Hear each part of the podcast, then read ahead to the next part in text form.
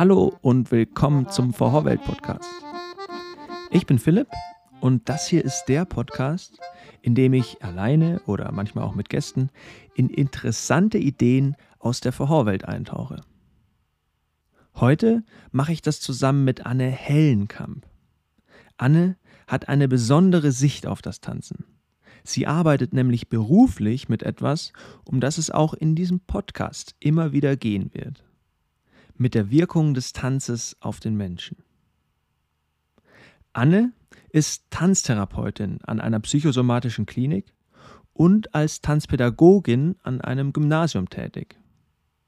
Außerdem unterrichtet und organisiert sie den Verhor in meiner Heimatstadt, in Regensburg. Dadurch reisen wir schon seit längerer Zeit mehr oder weniger gemeinsam durch die Verhorwelt. Das ermöglicht es mir immer wieder, Einblicke in ihre einzigartige Perspektive zu erhalten. Einen dieser Einblicke, der in mir einen wahren Erkenntnisschwall auslöste und den ich heute mit euch teilen möchte, erhielt ich vor ein paar Monaten, als ich sie in ihrer neuen Wohnung besuchte.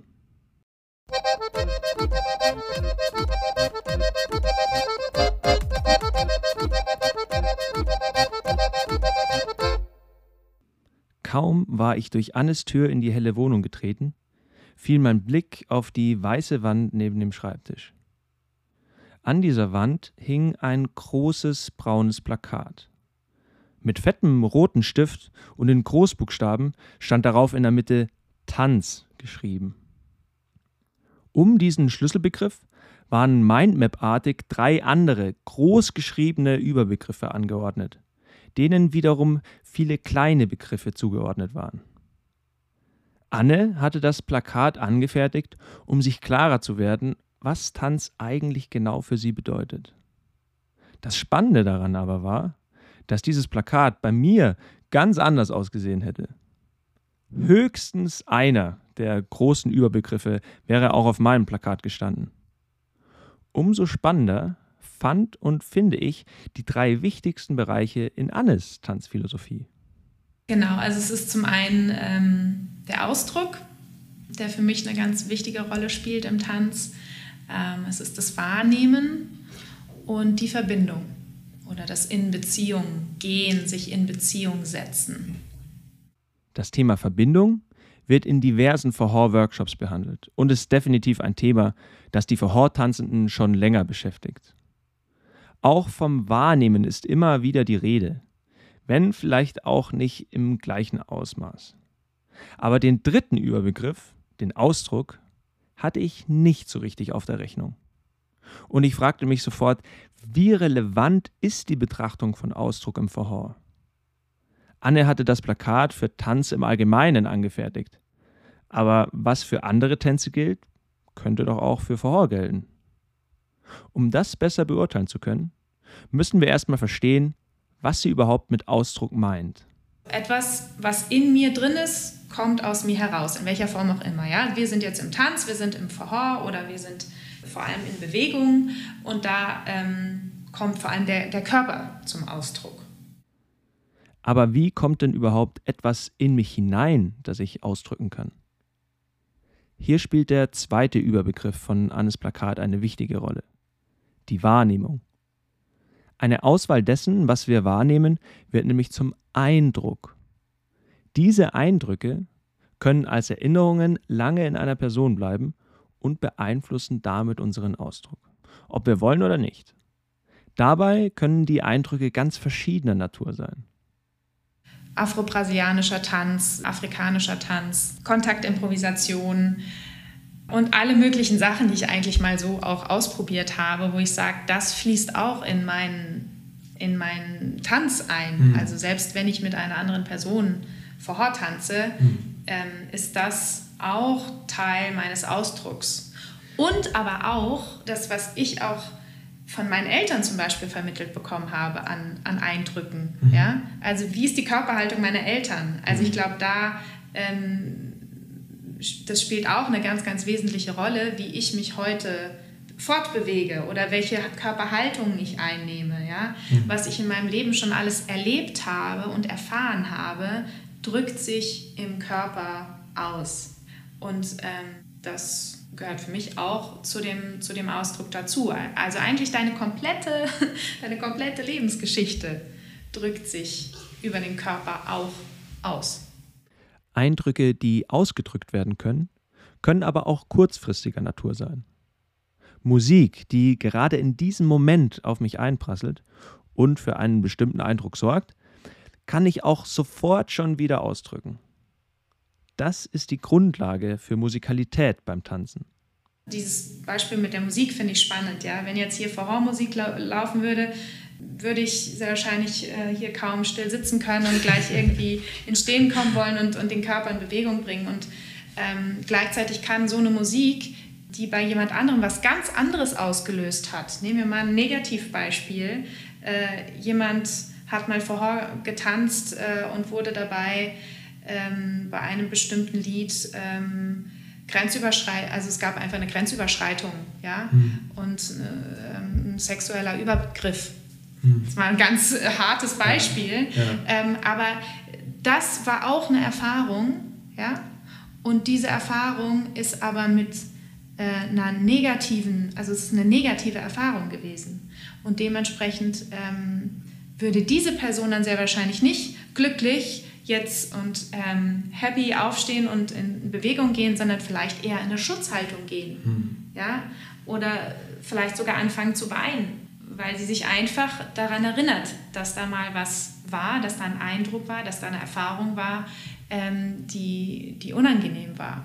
Ja? Und so geht auch der Körper dann da in, in seiner Form mit.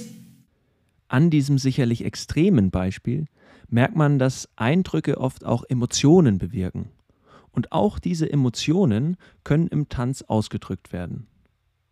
Dieser Prozess des Ausdrückens kann dann etwas mit der Person machen.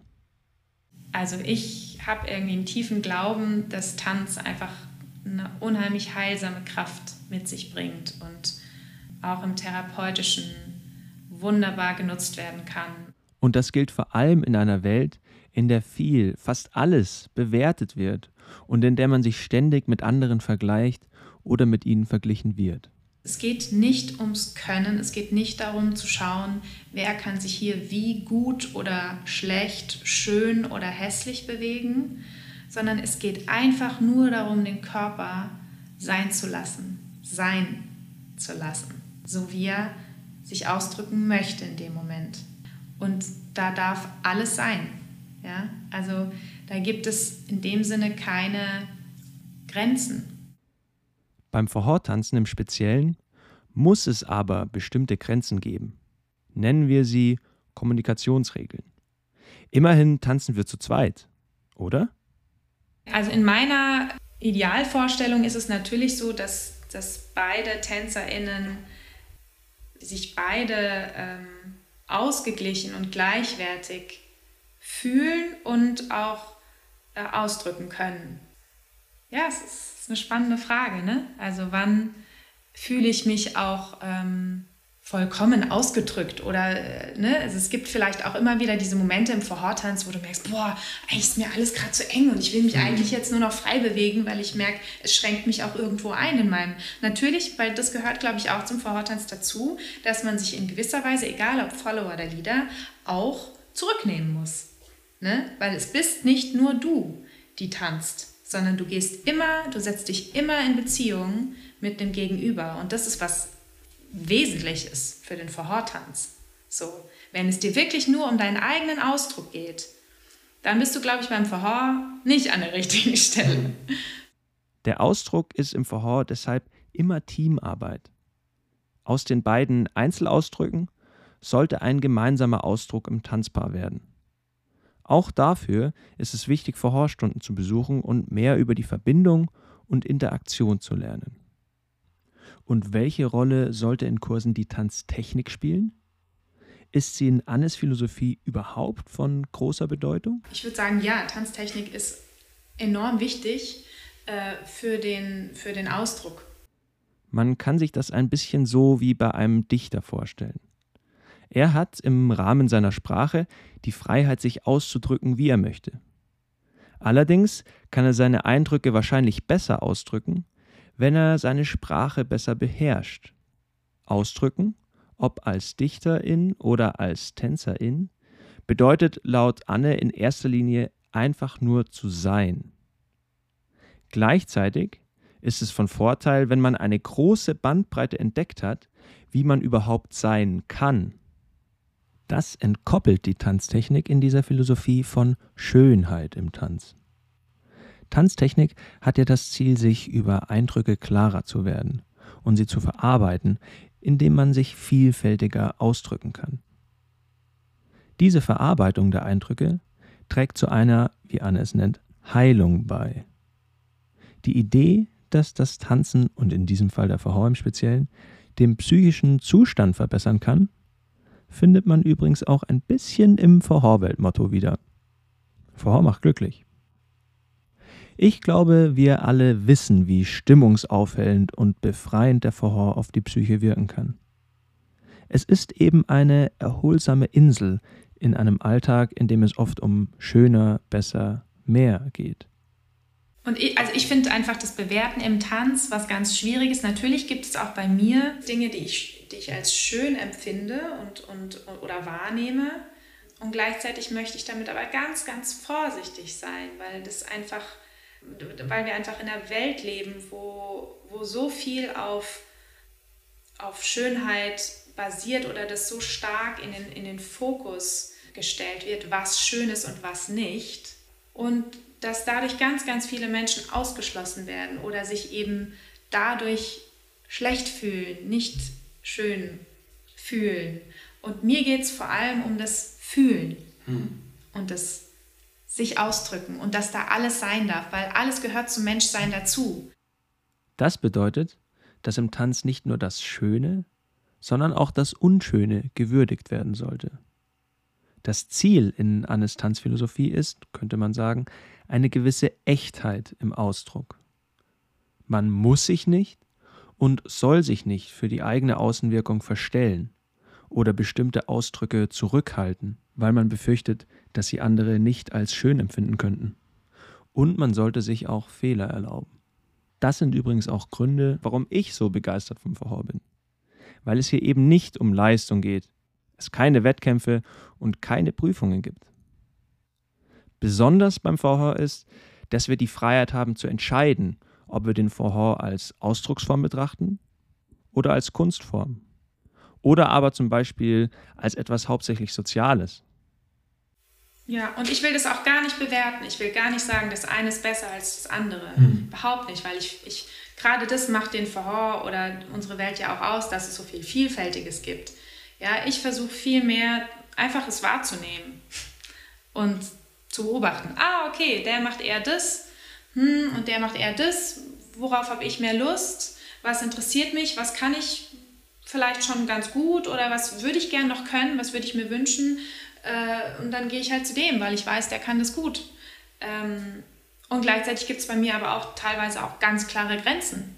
Wenn ich merke, ein Verhörlehrer oder eine Verhörlehrerin äh, erlaubt es nicht, ähm, als, dass ich als Frau führe ja, ich glaube, sowas gibt es auch noch heute. Äh, da sage ich dann, äh, nee, sorry, aber deine, mit deiner Philosophie komme ich definitiv nicht klar und von dir will ich dementsprechend auch nicht lernen. Ich glaube, gerade an diesem letzten Punkt sieht man, dass eine Philosophie kein Freifahrtschein ist.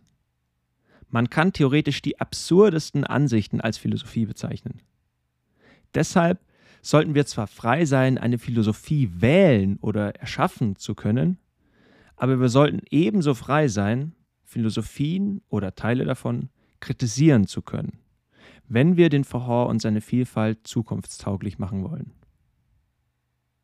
In dieser Podcast-Folge habe ich gemeinsam mit Anne versucht, eine Perspektive auf den Verhör zu eröffnen, die wenig verbreitet ist. Wenn du auch in Zukunft neuen Sichtweisen des Verhör positiv gegenüberstehst, würde ich mich freuen, wenn du ein Abo dalässt. Das war der Verhorwelt Podcast. Die Musik wurde gemixt und komponiert von Alex de Almeida. Danke an die Probehörerinnen Steffi und Milena. Und natürlich ein ganz besonderer Dank an den Interviewgast dieser Folge, Anne Hellenkamp. Ich bin Philipp Muito obrigado und bis zum nächsten Mal.